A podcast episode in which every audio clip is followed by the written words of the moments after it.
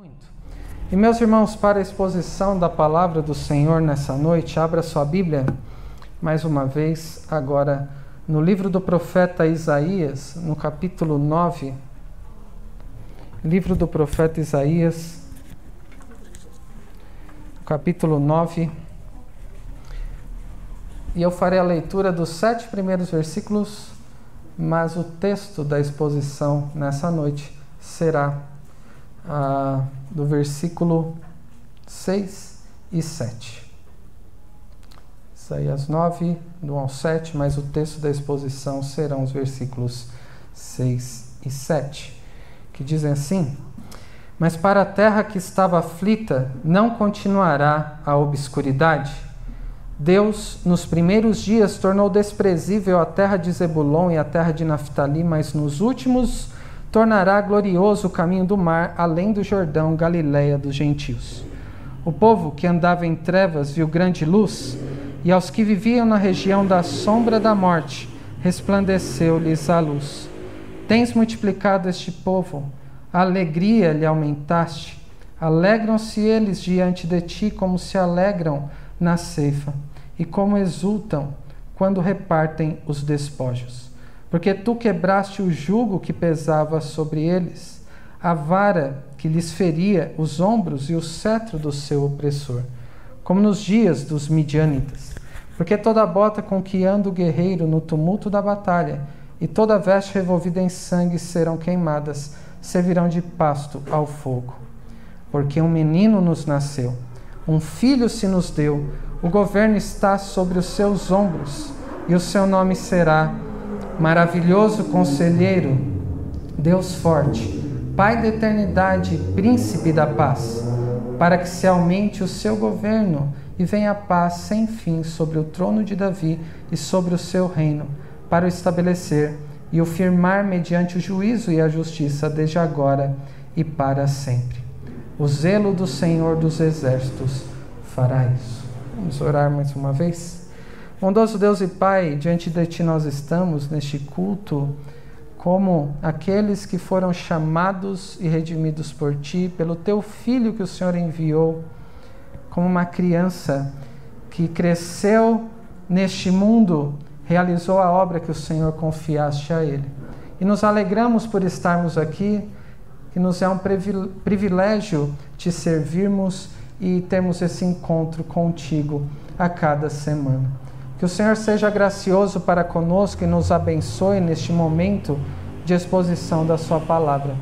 Que o nosso pensamento seja levado cativo aos pés do Senhor Jesus. Desde aquele momento da história, plenitude dos tempos, quando o Senhor enviou seu filho, que nasceu do ventre de Maria e foi colocado naquela manjedoura. E que aos pés do Senhor Jesus possamos responder a esta boa notícia que é o Natal, o anúncio e a realidade do nascimento de Jesus há um pouco mais de dois mil anos atrás, mas que repercute com efeitos para toda a eternidade.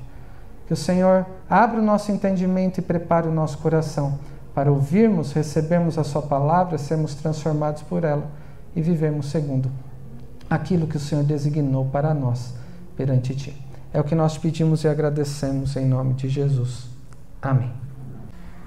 Meus irmãos, na semana passada nós fizemos a exposição dos cinco primeiros versículos dessa passagem. E a pergunta foi: quem é que precisa do Natal? Os irmãos se lembram disso? Quem é que precisa do Natal? E o tom aparentemente pode ter sido inicialmente pessimista porque eu me referi às decorações que foram, em certa medida, reduzidas, ah, me referi às luzes que, ofuscadas por esse período que nós vivemos, não são como em muitos anos anteriores.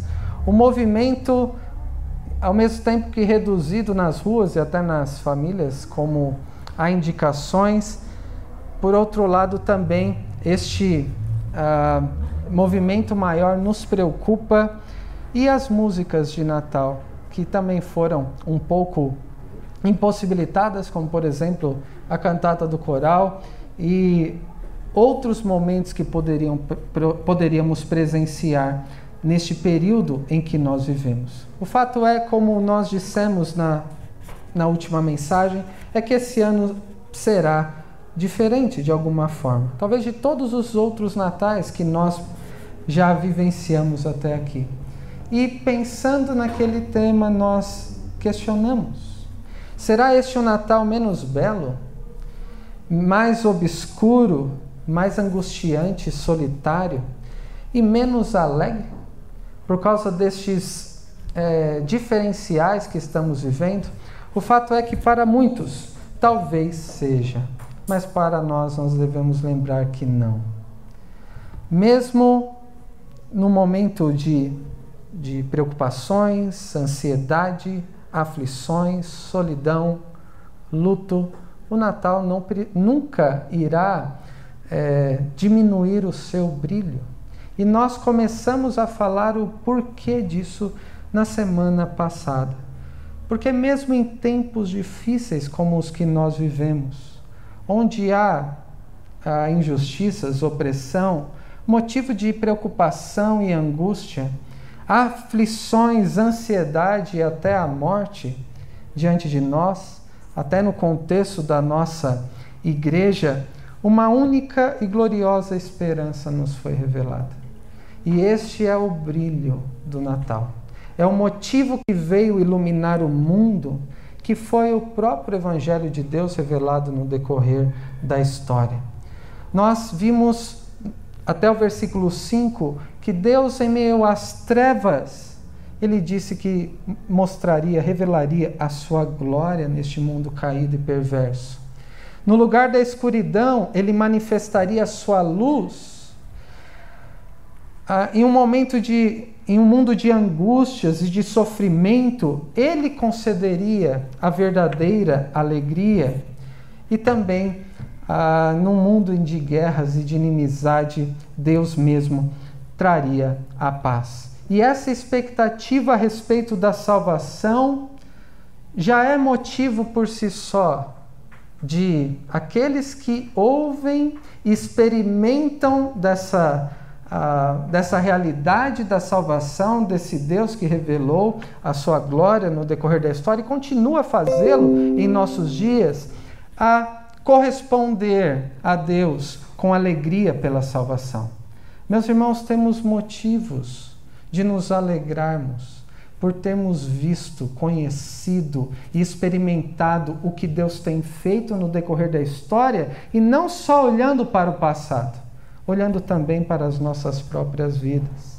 Podemos viver em liberdade, mesmo num período de restrições porque a verdadeira liberdade nós temos somente nessa esperança, nessa salvação que Deus pode conceder. E nós também podemos adorar a Deus, ainda que com alguns impedimentos, podemos nos reunir no nome do nosso Deus para corresponder a, ao anúncio do que Deus está fazendo e do que Ele há de fazer ainda por aqueles que o amam. Isso deve fazer, lembrando um pouco do que nós vimos e trazendo para a mensagem de hoje, deve nos fazer aquela pergunta: quem é que precisa do Natal? Da seguinte maneira: eu preciso do Natal. Mesmo que seja talvez enfraquecido para alguns com aquela expectativa de tantas outras coisas, como dissemos semana passada, as parafernálias aí que muitas vezes fazem muitos perder o foco daquele que é o motivo central da nossa alegria, da nossa esperança. Nós devemos responder à pergunta da seguinte forma: como eu preciso do Natal? Precisamos atender o chamado, a convocação que nós cantamos no início do culto. Vinde ouvir a doce história que do alto céu nos vem. O Messias, o Rei da Glória, nasce em Belém. Mas mais do que tudo isso, mais do que conhecer informações sobre o passado, embora sejam fundamentais essas informações e saber do que Deus já fez no decorrer da história, você pode estar se perguntando, pensando, ou eu também digo que, se não estiver, deveria estar perguntando, deveria estar pensando. Que já ouvimos tantas vezes a mensagem do Natal, não é verdade? desde pequenos para muitos. A cada ano, todos nós temos esse privilégio de ouvir essa doce história sobre o nascimento de Jesus. Há nesse período uma expectativa de renovação de todas as coisas, das coisas serem diferentes. Muitos desejam luz, mesmo aqueles que estão na, nas trevas, não sabem muitas vezes do que estão falando, estão cegos ainda espiritualmente. Muitos desejam alegria e tentam promover alegria entregando presentes em reuniões, em todas essas coisas que têm o seu lugar e que realizamos normalmente no Natal. Muitos desejam paz. Na boca de um descrente que está nas trevas, que está em inimizade com Deus, ouvir essa expectativa é um indicativo de como precisa do Natal. Todos precisam ouvir a mensagem do Natal. Mas a questão é você que tem ouvido essa mensagem. Que diferença faz na sua vida, em meio às angústias do seu dia a dia, no decorrer desse ano, não só quando se aproxima do Natal? Que diferença faz na prática, quando você lida com a ansiedade do seu coração, com as aflições que estão ao seu redor, mesmo quando a morte é uma ameaça ou uma realidade. Por isso, depois de perguntarmos quem é que precisa do Natal, espero que a resposta sua seja como eu preciso do Natal. Uma outra pergunta que eu já antecipei às crianças, que a questão mais importante dessa noite é: por que o Natal é a boa notícia? Não é porque o Natal é uma boa notícia, como se houvessem outras notícias. Porque o Natal é a boa notícia, a única boa notícia que pode haver no mundo, que está perdido, desorientado na, na escuridão e que precisa que uma luz brilhe, mais do que no fim do túnel, mais que dentro dos corações e que então se possa ter esperança. Porque o Natal é a boa notícia. Eu quero responder de duas maneiras, com duas respostas aqui, à luz desse texto de Isaías 9, 6 e 7. Em primeiro lugar, porque o Natal é a boa notícia. E a primeira resposta é porque Jesus fez o que fez. Este é o primeiro motivo que o texto aponta, porque o Natal é a boa notícia.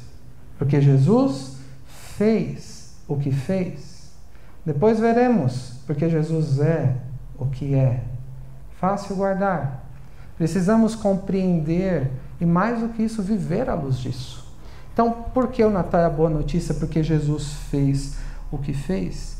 E o versículo 6 começa dizendo: Porque um menino nos nasceu, um filho se nos deu, o governo está sobre os seus ombros. O Natal é a boa notícia porque um determinado menino nasceu.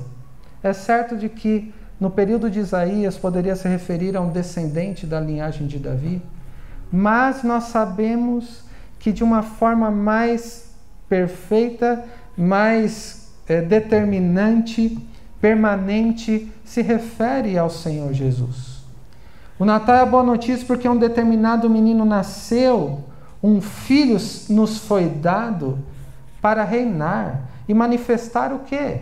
Segundo o que vimos na semana passada, glória em meio às trevas, luz em meio à escuridão, alegria em meio a angústias e libertação da escravidão e paz que Deus fez com aqueles que eram seus inimigos e os adotou como filhos.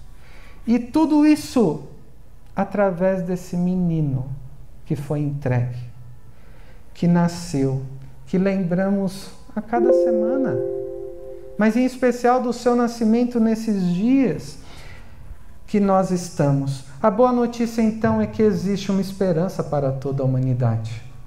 Se não fosse o Senhor, não haveria esperança.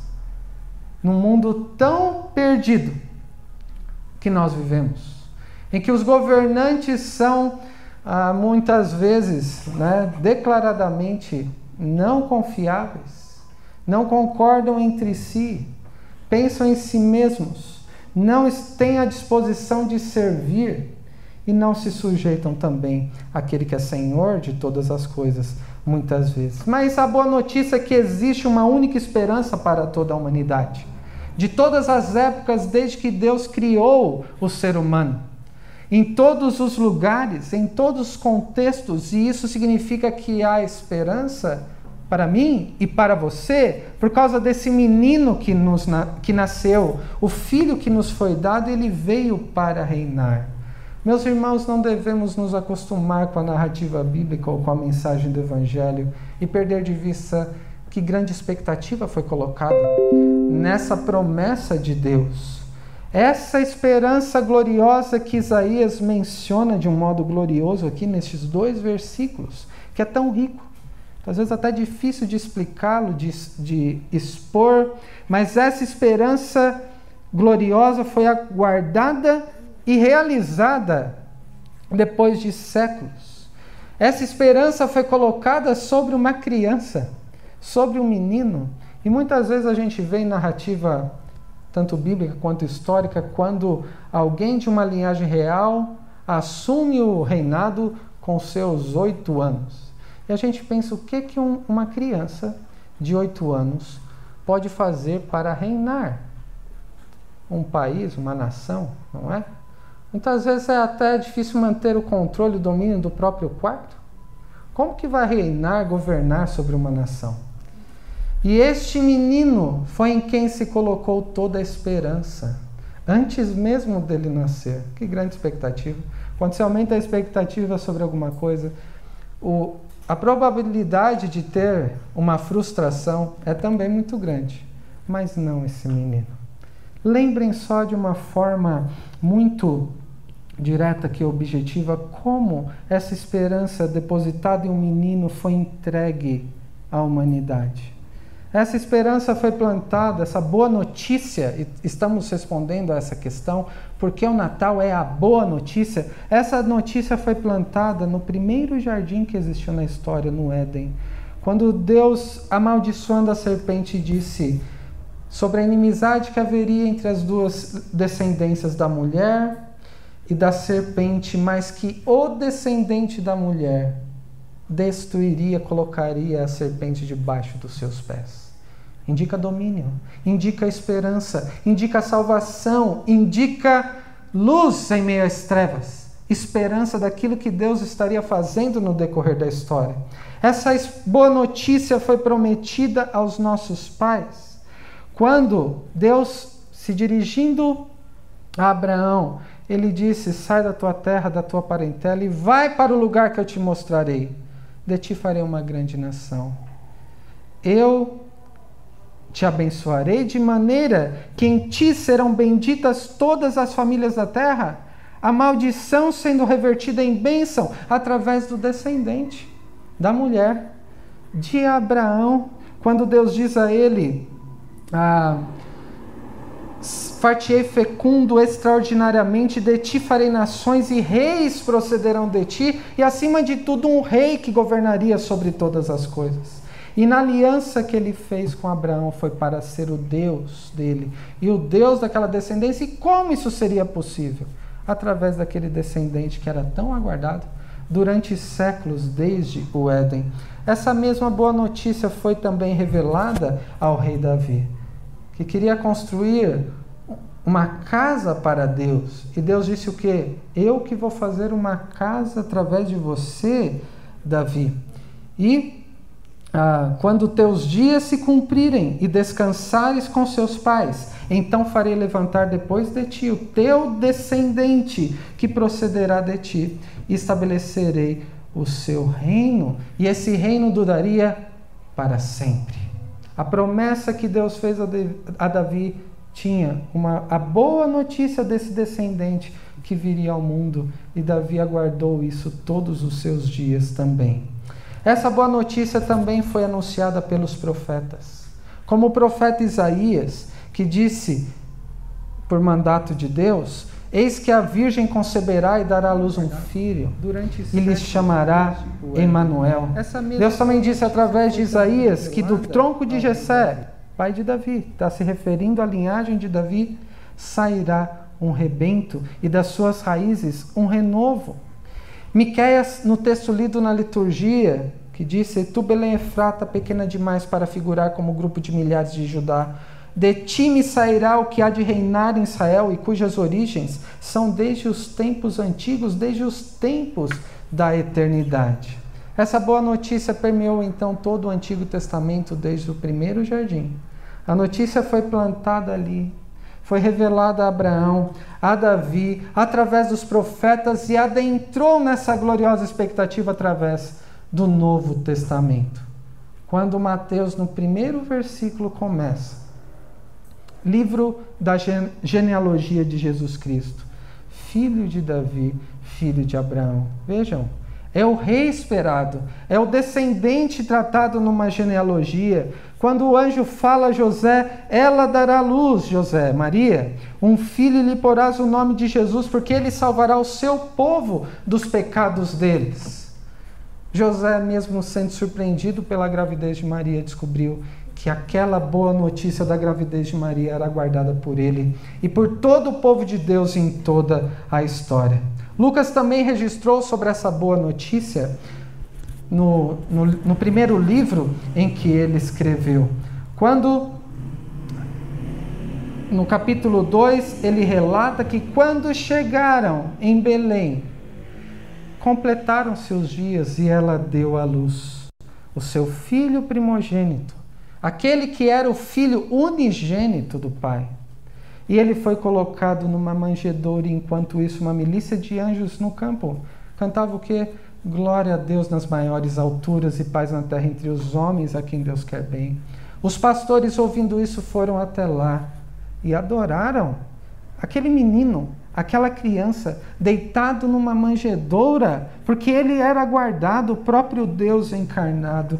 E eles tiveram então o privilégio de ouvirem aquela boa notícia ali enquanto cuidavam das ovelhas. Um texto que está na pastoral do nosso boletim para a nossa meditação se refere a Simeão. E Simeão também aguardava para morrer. E antes de morrer, ele sabia: eu verei Cristo, porque o Espírito me revelou isso.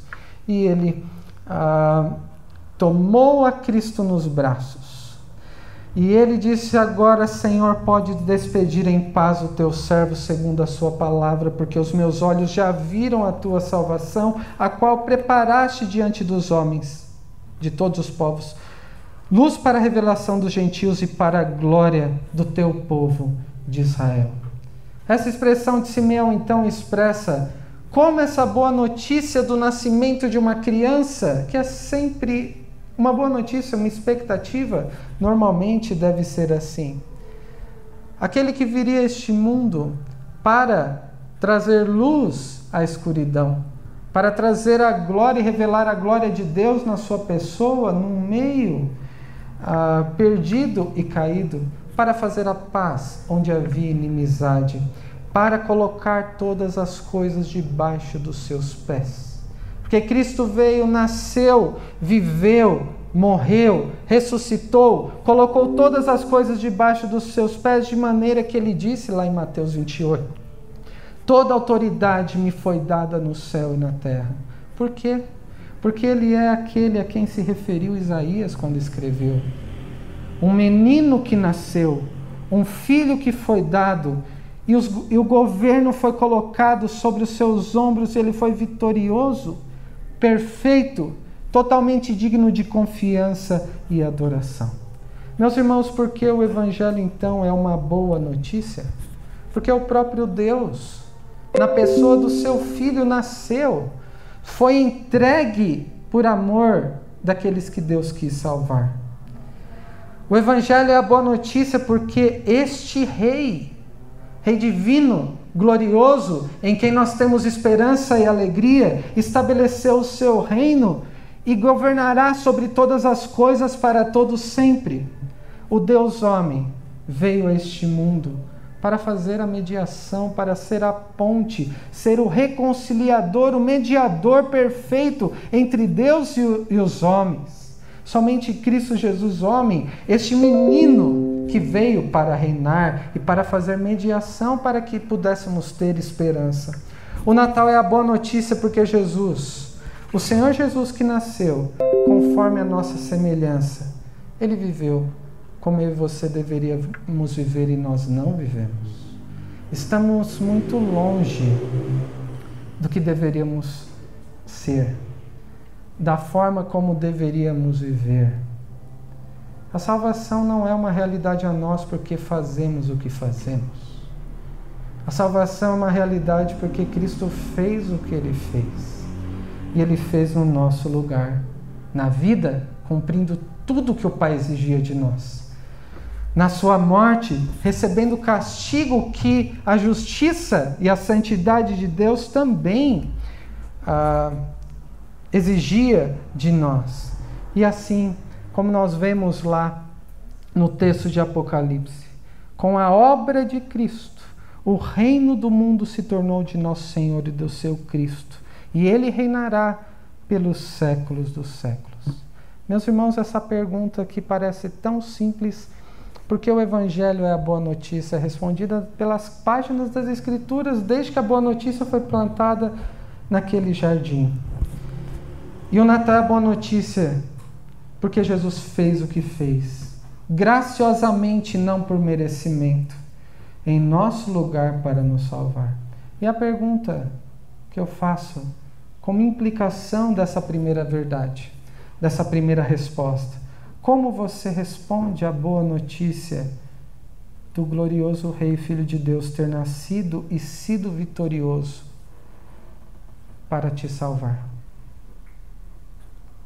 A vida cristã deve ser vivida à luz dessa realidade, dessa boa e gloriosa notícia como no texto de Apocalipse, na sequência, diz, e deve ser a expressão do nosso coração também, diante da vitória de Cristo, o Rei glorioso que governa sobre todas as coisas, sobre nossa vida, e foi, e fez o que fez para nos salvar. Devemos expressar: graças te damos, Senhor Deus, Todo-Poderoso que és e que eras, porque assumiste o teu grande poder e passaste a reinar. Porque o Evangelho é uma boa notícia? Porque Cristo fez o que fez e ele tem o governo e o poder soberano sobre todas as coisas. Em segundo lugar, porque o Natal é a boa notícia? Porque Jesus é o que é. E por que essa resposta? Aí diz: E o seu nome será maravilhoso, conselheiro, Deus forte, Pai da eternidade, príncipe da paz para que se aumente o seu governo e venha a paz sem fim sobre o trono de Davi e sobre o seu reino, para o estabelecer e o firmar mediante o juízo e a justiça desde agora e para sempre. E o zelo do Senhor dos Exércitos fará isso. Uma pergunta que todos devem responder em algum momento da vida é: Quem é Jesus para você e que diferença isso faz na sua vida? Uma resposta pronta talvez não seja suficiente. Se ela não for ah, de todo o coração.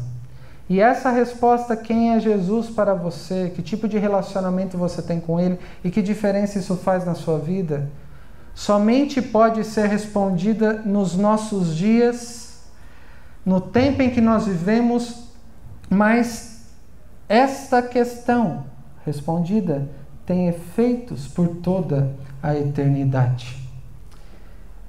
Jesus perguntou isso aos seus discípulos.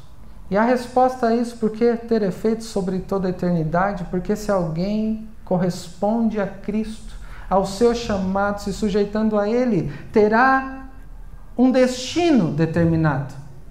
Se alguém não corresponde ao chamado do Evangelho, dessa boa notícia, não se sujeita a Cristo, já tem também o seu destino determinado e não é uma boa notícia. A realidade de perdição, de não haver esperança, de desejar talvez nem ter nascido, porque terá que suportar a ira do cordeiro. Quando Jesus perguntou aos seus discípulos essa pergunta, eles responderam também com aquelas respostas prontas. Por isso que eu disse talvez não seja suficiente. Alguns responderam, alguns dos seus discípulos. Alguns dizem que São João Batista, outros Elias, Jeremias ou alguns dos profetas. Jesus disse: Mas quem vocês dizem que eu sou? Não somente o que se diz por aí. E Pedro respondeu: Tu és o Cristo, o Filho do Deus vivo. E Cristo então disse: Como você é abençoado, Pedro? Porque quem te revelou isso não foi a sua própria inteligência, a própria carne ou alguém te convenceu, mas o próprio Pai que revelou o Filho a você, que é o mesmo que foi anunciado desde o Antigo Testamento, com quem ele teve que se é, responder ao chamado de Cristo, aprendeu a se sujeitar a Ele, aprendeu a amar e aprendeu a confiar totalmente nele. E o Natal é a boa notícia não por aquilo que você necessariamente pensa sobre Jesus, sua capacidade intelectual de explicar informações acerca de Jesus. O Natal é a boa notícia por aquilo que Cristo é, não por aquilo que você pensa que ele seja. E o que Cristo é revelado nas Escrituras de uma forma extensa, de uma forma que passamos toda a nossa vida com Deus aqui, procurando compreender, conhecer, nos relacionando com Ele e passaremos toda a eternidade conhecendo quem é o Senhor Jesus. E nas páginas das Escrituras vemos muitas expressões disso, mas é claro, veremos aqui o que Isaías ah, usou, que inspirado por Deus para falar disso, ele usa quatro títulos a respeito de Cristo. O primeiro é maravilhoso conselheiro. E qual que é a ideia aqui? Que Jesus é o próprio Deus. Ele é o rei que governa com sabedoria e com soberania todas as coisas. Isso nos desperta o quê? Saber que você está perante Cristo, que é o Deus homem, rei que governa com sabedoria todas as coisas. Como você reage a quem Cristo é no seu dia a dia? Em tudo que você lida, a, a cada momento que Deus te dá. Isso deve despertar, e é, é a ideia do termo aqui, é aquele que desperta reverência e adoração. Lembrem-se de Isaías quando contemplou o próprio Deus Falou, ai de mim. Isso é reverência, isso é temor. E admiração, que maravilhoso conselheiro. Isso significa, irmãos, já indo para algumas implicações para nós, que o Senhor não é alheio ou indiferente ao que seus súditos, os seus discípulos, passam nesta vida. Deus não é indiferente ou alheio Cristo ele não deixa passar desapercebido nada do que você precisa, ele jamais vai ficar surpreendido com aquilo que passamos nesta vida. Como vimos na outra semana, nós somos pegos de surpresa. Deus, não.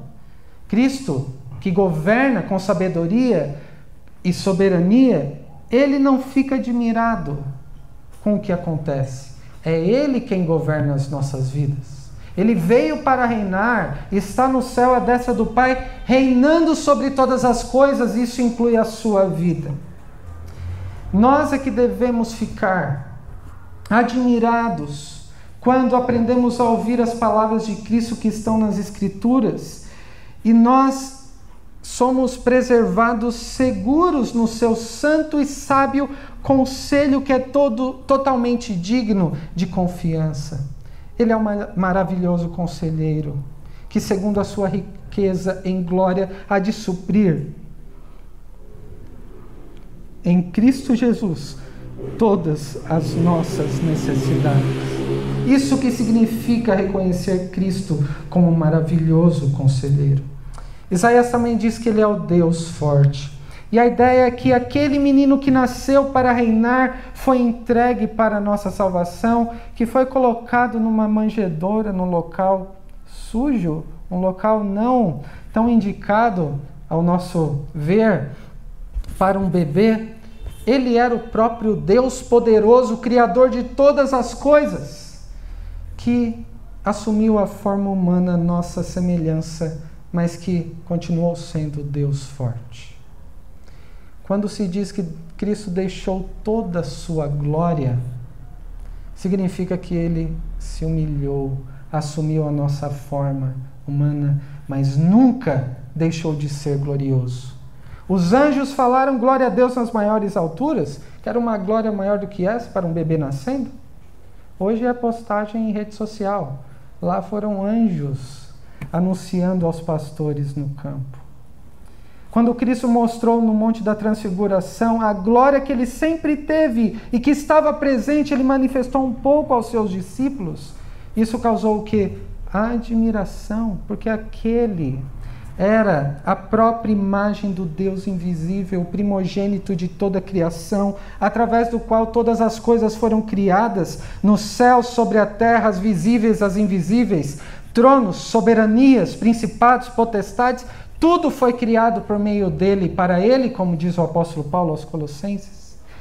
Como diz o autor aos Hebreus também, ele é o resplendor da glória e a expressão exata do ser de Deus. É o que sustenta todas as coisas pela palavra do seu poder. Ele é o Deus poderoso, o Deus forte, aquele que está acima dos anjos e herdou um nome mais superior, e um desses nomes é o Deus forte. Ele é o Verbo que se, que, que se fez carne. A própria palavra, por meio de todas as coisas, vieram a existir. E habitou entre nós cheio de graça e de verdade, João diz, e vimos a sua glória, como do unigênito do Pai. Meus irmãos, pensando naquilo que Jesus é, o Deus forte, neste grande mistério sobre o fato de o próprio Deus ser concebido por uma virgem, ter nascido e vivendo no nosso lugar, um Salvador poderoso que desceu até nós, mas que depois de realizar a sua obra, ele subiu ao Pai e continua a sustentar todas as coisas pelo seu poder. Ele é aquele que é inabalável, a rocha que não pode sofrer nenhum tipo de mudança, em quem podemos confiar. Isso diante deste Cristo, que é, mais uma vez, lembrado no Natal da sua vinda a esse mundo. Devemos, com, ah, com gratidão, reconhecê-lo como sumo sacerdote que penetrou os céus como Deus forte. Olhando para ele como aquele que se compadece das nossas fraquezas, porque ele passou por tudo o que nós passamos e por muito mais, mas sem pecado.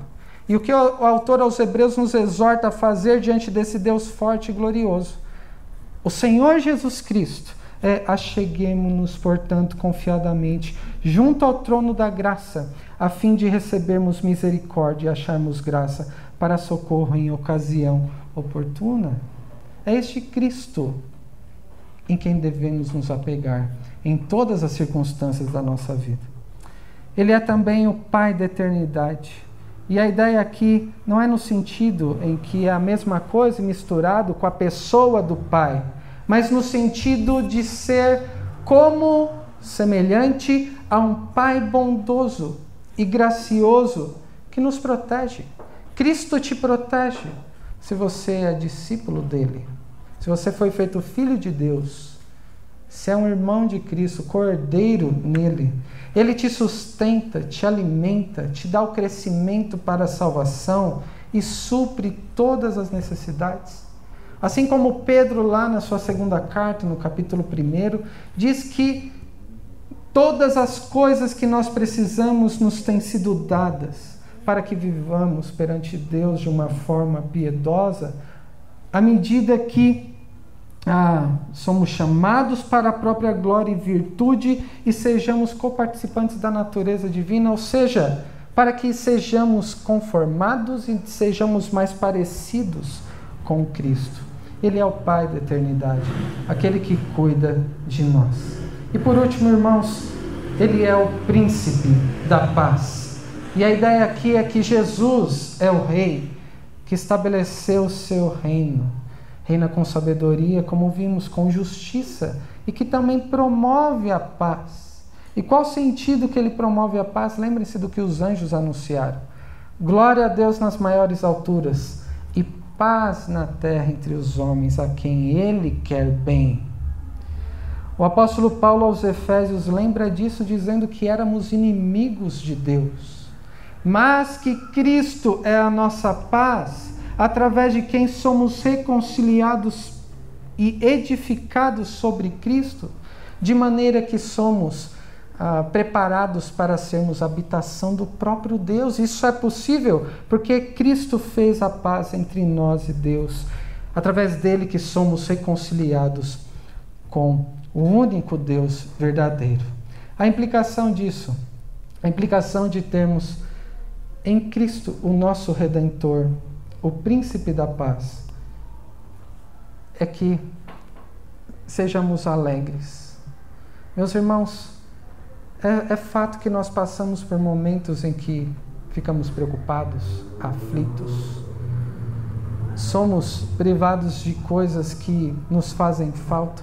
Neste período, nós temos ah, pensado mais sobre isso, aquilo que gostaríamos de fazer, com quem de, é, gostaríamos de estar, mas olhando para aquele que é o motivo, para aquele que é a, a boa notícia central do Natal, nós devemos nos alegrar. De uma forma que a, e essa alegria é no Senhor, não necessariamente nas questões que nos afligem, mas porque temos um Salvador que não é alheio a nós, ele nos trata como, ah, como aqueles que pertencem a Ele e supre as nossas necessidades. E Paulo aos Filipenses escreve: Por isso alegrem-se no Senhor, não sejam ansiosos com coisa alguma, apresentem diante de Deus as vossas súplicas, petições de oração, ações de graças, para que a paz de Deus que excede a todo entendimento, que só pode ser proveniente da, daquele que é o príncipe da paz e só pode receber aquele que tem um relacionamento com esse Cristo, com esse Senhor. A paz de Deus que excede a todo entendimento guardará o vosso coração e a vossa mente em Cristo Jesus. Para concluir, irmãos, por que o Natal é a boa notícia? É a única boa notícia se considerarmos os efeitos do pecado neste mundo. O Natal é a boa notícia porque o Filho de Deus foi enviado ao mundo para que vivêssemos por meio dele. Isso não está ligado às circunstâncias, mas depende do relacionamento que você tem com Cristo. Ele que veio para ser a única esperança e o motivo da nossa alegria, seja qual for a situação. Além disso, o Natal é a boa notícia por tudo que Jesus fez no lugar de todos aqueles a quem ele veio salvar. Mas isso não é tudo. Não importa somente o que Deus fez no passado, importa quem é Jesus, revelado nas Escrituras, e quem é Jesus na sua vida. Ele continua se fazendo presente, não mais numa manjedoura como foi atrás, mas nos corações daqueles que o amam daqueles que foram redimidos por Ele, que são supridos nele em tudo que precisam nessa vida e não somente nessa vida, por toda a eternidade, por tudo que Ele é. Não temos dúvidas de que o Natal é a boa notícia do Evangelho. Essa não é a questão a ser discutida. O Natal é sim a boa notícia do Evangelho. Aquele que foi aguardado, foi enviado e continua a suprir e a abençoar aqueles que o temem e o amam. A questão é o quanto essa boa notícia do Evangelho, o relacionamento com Cristo, tem permeado e sido presente na sua vida. E como você tem respondido ao que Deus tem sido na sua vida, ao que Cristo tem feito para transformar a sua vida. E a nossa exortação nessa noite é responda a boa notícia, que é o Natal, vivendo perante aquele que veio a este mundo para dar vida, esperança e alegria a você. Viva perante ele, expressando sua gratidão, alegria e para a glória dele, para que outros também possam querer conhecer este mesmo Senhor o Senhor Jesus que veio este mundo para que vivêssemos por meio dele. Que Deus nos abençoe. Amém.